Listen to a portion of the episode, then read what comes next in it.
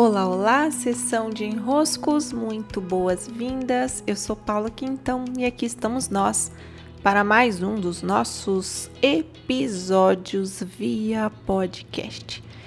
Eu estou aqui finalizando a edição de um dos novos vídeos para o YouTube e o enviando agora, agora, agora para o canal. Lá eu vou tratar sobre esse nosso movimento de às vezes querer fazer algo saber que precisamos fazer algo, até ter tempo para fazer algo, mas sabe, a coisa não vai, a coisa não anda. Isso acontece porque geralmente há uma parte em nós, não é uma parte que está errada nem certa, é uma parte que está resistente a fazer aquilo que achamos que é a única coisa que precisamos fazer. Né? Então eu postei esse vídeo e falei um pouco sobre essa resistência por lá.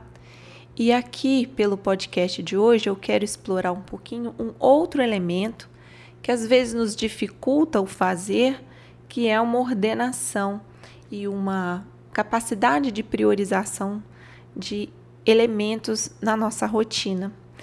Antes disso, quero reforçar que as inscrições para o workshop do DNA do negócio estão novamente abertas. Esse workshop, o próximo, vai acontecer no dia 11 de junho. Esse ano, ao todo, são três ou quatro workshops. Não tenho, assim, não tenho certeza se eu agendei três ou quatro. Mas o primeiro aconteceu em março. Agora teremos esse dia 11 de junho.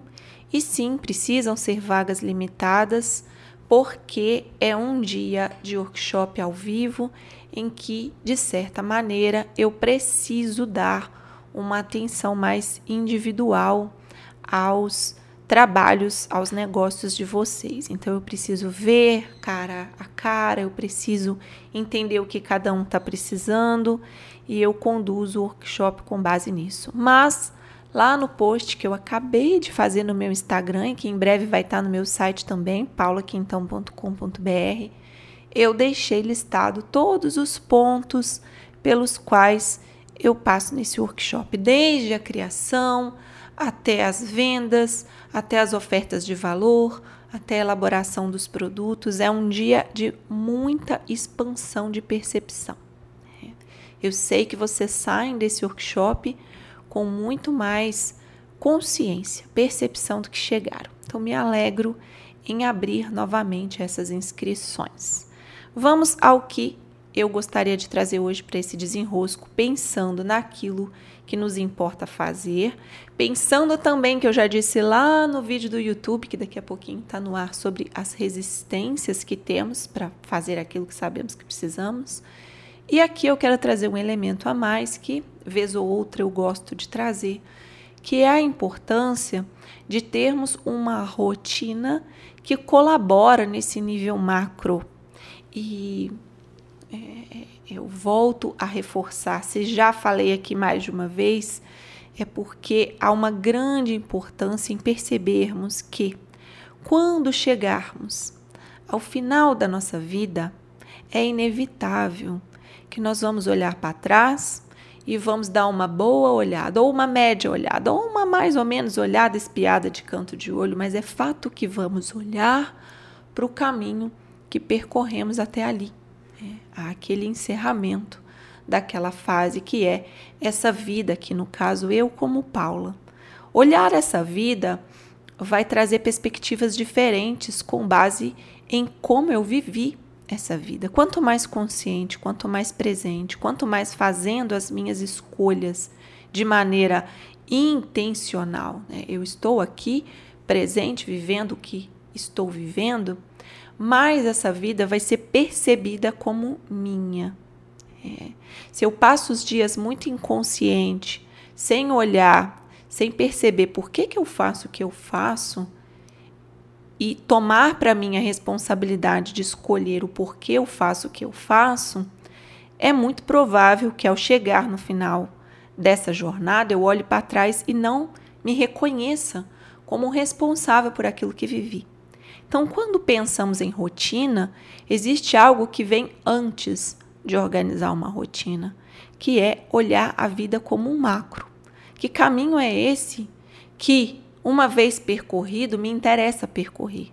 Que caminho é esse que, olhando para trás, eu vou reconhecer que eu estava ali vivendo o que eu precisava ter vivido? Então, tem alguns compromissos, tem algumas verdades, tem alguns princípios, tem algumas importâncias que precisam estar conosco nesse caminho. Elementos que a gente sabe que se tiver deixado de lado, se não tiver executado, se não tiver feito, vai vir um peso na consciência.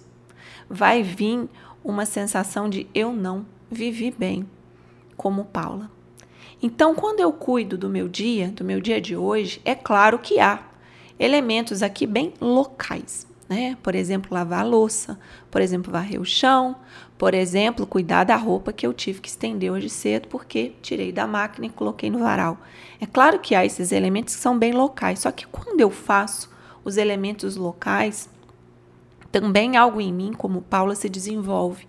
Por exemplo, um cuidado, por exemplo, uma presença, por exemplo, uma atenção ao que precisa ser feito. Então, também são valores macro.